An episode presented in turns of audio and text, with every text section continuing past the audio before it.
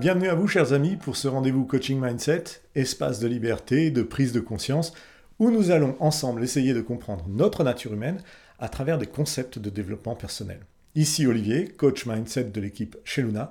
Chaque semaine, je suis vraiment heureux de vous retrouver pour parler entre nous de votre évolution personnelle en suivant cette série de programmes sur le changement d'état d'esprit et le coaching. Aujourd'hui, nous allons parler des personnes qui assimilent littéralement les ressentis des autres, comme s'ils étaient leurs propres ressentis. Donc le thème du jour cherchera à comprendre l'effet d'éponge émotionnelle, ou autrement dit, comment ne plus ressentir des émotions à un niveau inhabituel. Il y a un, certain nombre de personnes qui ressentent les émotions bien plus que les autres. Généralement, nous pouvons vite les identifier parce qu'elles sont naturellement trop sensibles, trop émotives. En plus, généralement aussi, leur entourage les qualifie de façon plus directe de personnes trop intenses ou trop sensibles lorsqu'ils cherchent à leur euh, donner une explication au niveau de leur comportement et leur dire que ce comportement n'est pas normal. Entre guillemets, bien sûr, parce que qui peut définir la normalité aujourd'hui? Sachant que nous sommes toutes et tous assez différents et même uniques dans la gestion de nos émotions, qui peut vraiment définir une normalité dans le ressenti émotionnel? Ces éponges émotionnelles ont la capacité de ressentir plus profondément et plus intensément que la moyenne. Elles sont conscientes des sensibilités qu'éprouve leur cerveau et comment celui-ci traite l'information qui leur parvient. Ces personnes sont loin de posséder un handicap social. Elles sont bien plus exceptionnelles que la moyenne parce que leur excès de cœur leur apporte un peu plus de perspicacité et d'intuition, même d'attention sur l'environnement qui les entoure. Le carton rouge de cet état serait plus dû au fait qu'elles sont littéralement submergées par des flots émotionnels qui viennent les engloutir par vagues successives. C'est un peu le travers de la chose, parce que cette trop grande stimulation permanente euh, rend leur quotidien incohérent, voire désorganisé.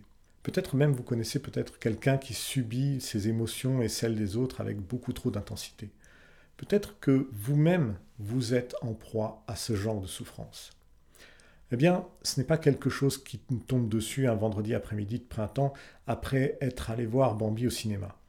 Cette aptitude émotionnelle commence généralement à se voir dès le plus jeune âge, lorsque nos émotions deviennent incontrôlables parce que trop stimulées par de trop fortes intentions. C'est le cas si l'on subit une blessure psychologique importante, par exemple.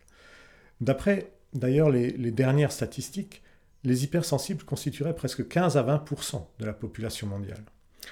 Je vais vous dire ce que je pense, moi, de ce don. Parce que oui, à mon sens, il s'agit bien d'un don.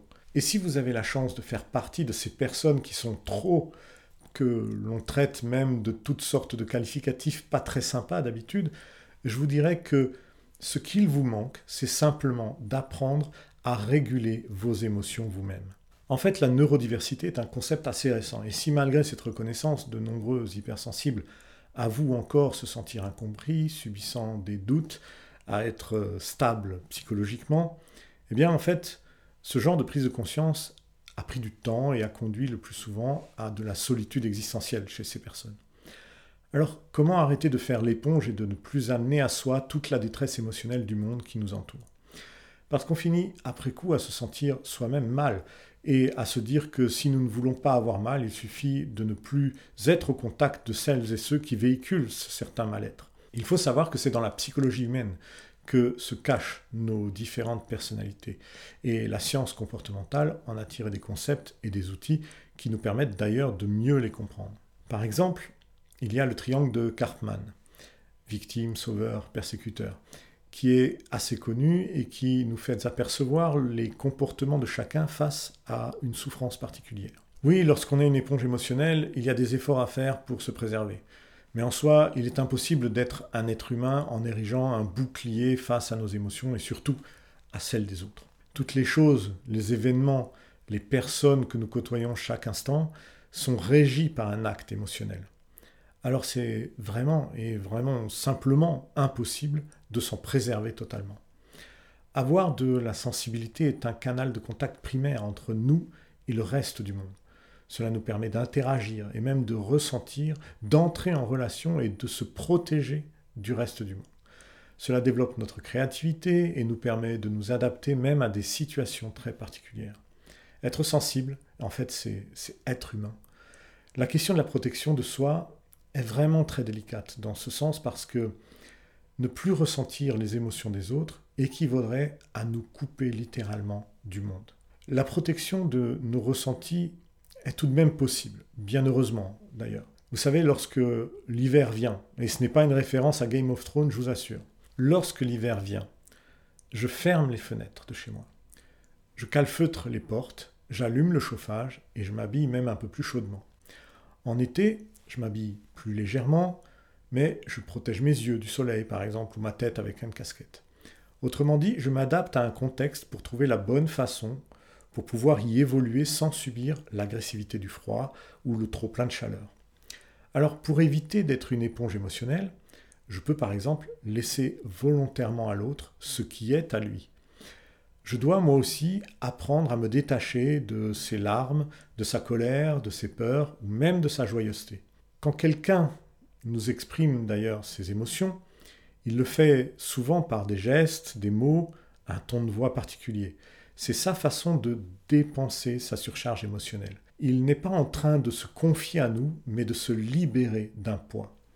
Nous pouvons accepter de l'entendre et accueillir l'expression de son mal-être, du mal-être de l'autre, mais sans oublier que ce mal-être lui appartient, il n'est pas à nous. En tant qu'éponge émotionnelle, je dois comprendre que je ne suis pas là pour prendre sur moi la souffrance de l'autre, mais je suis là pour permettre à l'autre d'exprimer et d'être entendu dans sa souffrance. Et le mieux pour ça, c'est souvent de ne rien dire et simplement écouter. Parce que si vous prenez part à cette expression de ces émotions, vous allez forcément entrer en résonance émotionnelle avec l'autre. Alors le silence et l'écoute sont bien plus adéquates pour préserver son corps de l'émotion de l'autre, mais aussi pour montrer à l'autre que malgré ses problèmes, vous êtes toujours présent pour lui. À la fin, peut-être vous dira-t-il, eh bien en fait ça m'a fait du bien, je me sens mieux de t'avoir parlé, c'est vraiment sympa de m'avoir écouté. Mais si malgré ce détachement vous ressentez tout de même encore un attachement émotionnel assez fort, c'est probablement alors parce que vous êtes encore dans une certaine confusion entre vos émotions et celles de la personne qui était en face de vous. On parle d'ailleurs ici de pression émotionnelle.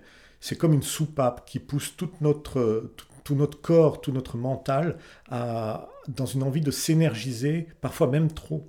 En fait, si on veut faire une analogie avec le sang, les émotions circulent dans tout notre corps, un peu de la même manière.